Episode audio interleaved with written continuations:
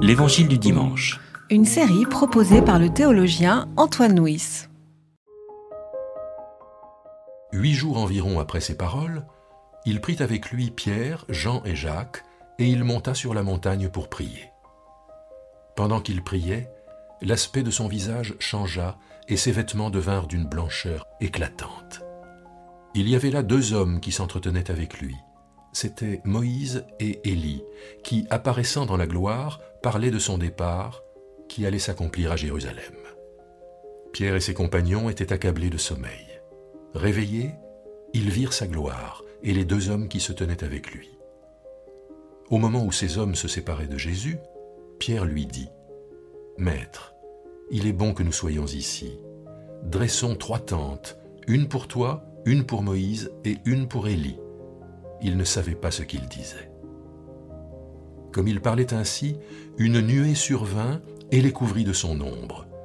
Ils furent saisis de crainte tandis qu'ils entraient dans la nuée. Et de la nuée survint une voix, Celui-ci est mon Fils, celui qui a été choisi.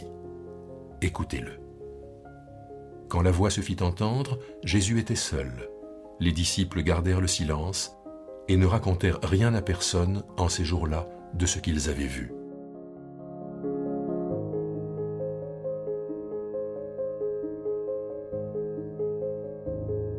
Alors le premier dimanche du carême est toujours le dimanche du récit de la tentation de Jésus dans le désert, et le deuxième dimanche, c'est le dimanche de la transfiguration. Alors, la transfiguration, c'est Jésus qui monte sur une montagne, et puis là, son visage rayonne, il devient étincelant, il devient totalement transparent à la présence de Dieu. Et ce qui est euh, assez significatif, c'est que c'est au moment où Jésus monte à Jérusalem, c'est au moment où Jésus monte vers la croix, qu'il est totalement, euh, je dirais, habité par la présence et par la lumière de Dieu.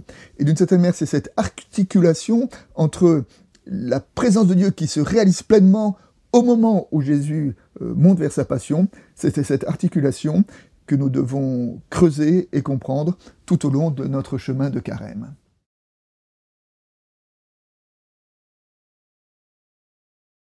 Et puis, euh, dans l'univers biblique, la montagne avec un M majuscule, c'est le mont Sinaï, sur lequel Moïse est monté pour euh, recevoir la Torah.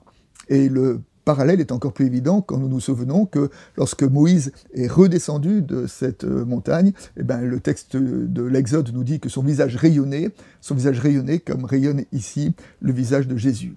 Donc, ce qui se passe sur la montagne là, est un écho, une référence à cet événement central de la révélation biblique qui est le don de la Torah sur le mont Sinaï.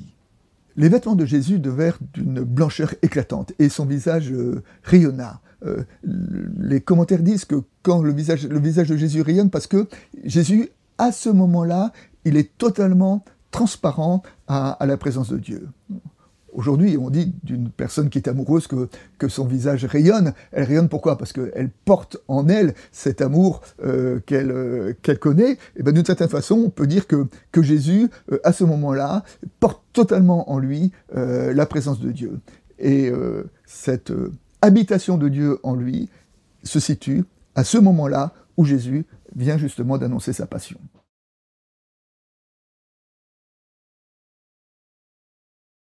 Le texte nous dit que Jésus discutait avec euh, Moïse et Élie à propos de son départ à Jérusalem. Et euh, donc euh, ce, texte-là s'inscrit dans la perspective de la montée, de la montée à Jérusalem et de la montée jusqu'au Golgotha. Alors Moïse et Élie, Moïse représente la loi, Élie représente les prophètes. D'une certaine manière, Moïse et Élie, la loi et les prophètes, ça correspond au, commencement de, la révélation. Dieu se révèle euh, au monde à travers la loi, puis se révèle à travers les prophètes. Et maintenant, ce mouvement de révélation trouve un accomplissement au moment où Jésus euh, monte au Golgotha. Donc euh, la présence de Moïse et Élie ici nous situe le Golgotha comme étant le sommet de la révélation de Dieu au monde. Les vêtements de Jésus sont éclatants, son visage rayonne, et puis une voix. Une voix vient euh, du ciel en disant euh, Celui-ci est mon fils bien-aimé, écoutez-le. Cette voix fait écho, fait référence à la voix du baptême. Au baptême euh, aussi, il a été entendu Tu es mon fils bien-aimé, en toi j'ai mis tout mon plaisir. Et d'une certaine façon, les deux moments où, une voix descend du ciel pour désigner Jésus, ce sont les deux moments où Jésus est le plus homme. Hein. Au baptême, ce moment où, voilà, où Jésus simplement se mêle à la foule des pèlerins de Jérusalem qui vont jusqu'au Baptiste justement pour être immergé dans les eaux du baptême. Et, Jean lui-même sera un peu gêné par cette humilité de Jésus qui, qui, est un pèlerin comme les autres.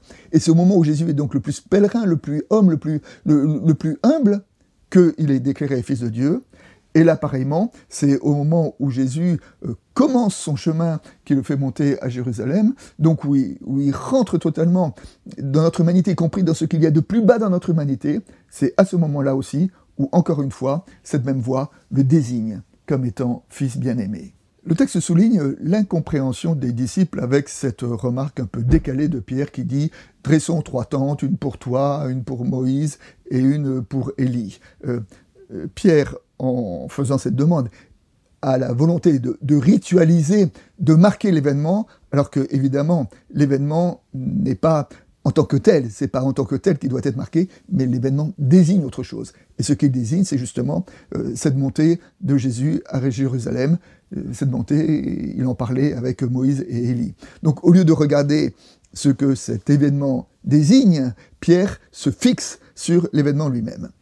D'une certaine manière, cette euh, demande des disciples procède de la grande difficulté, mais plus que la difficulté, l'impossibilité pour les disciples dans les évangiles de comprendre, euh, de comprendre la passion. La passion est en dehors de leur univers mental, en dehors de leur compréhension.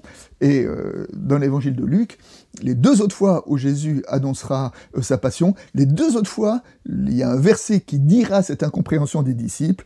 il disait, les disciples ne comprenaient pas cette parole, elle était cachée pour eux. Elle était cachée pour eux, c'est-à-dire qu'il y avait en eux quelque chose qui les empêchait d'entendre cette parole de Jésus quand il monte vers la passion.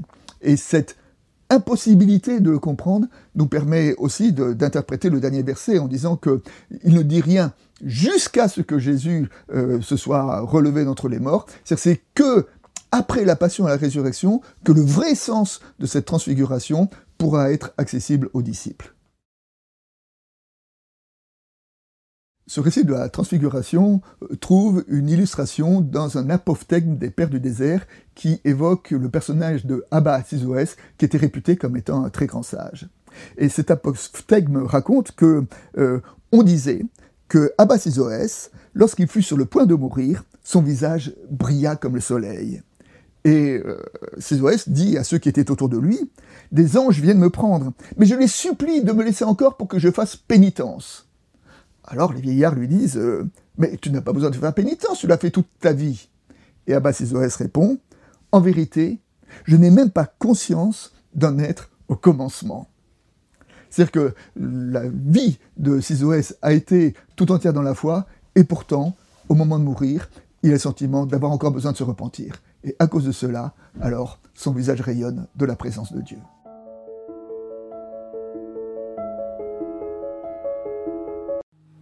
C'était L'Évangile du dimanche. Une série de regards protestants. Enregistrée par Antoine Nuis. Voix off, Dominique Fano-Renaudin.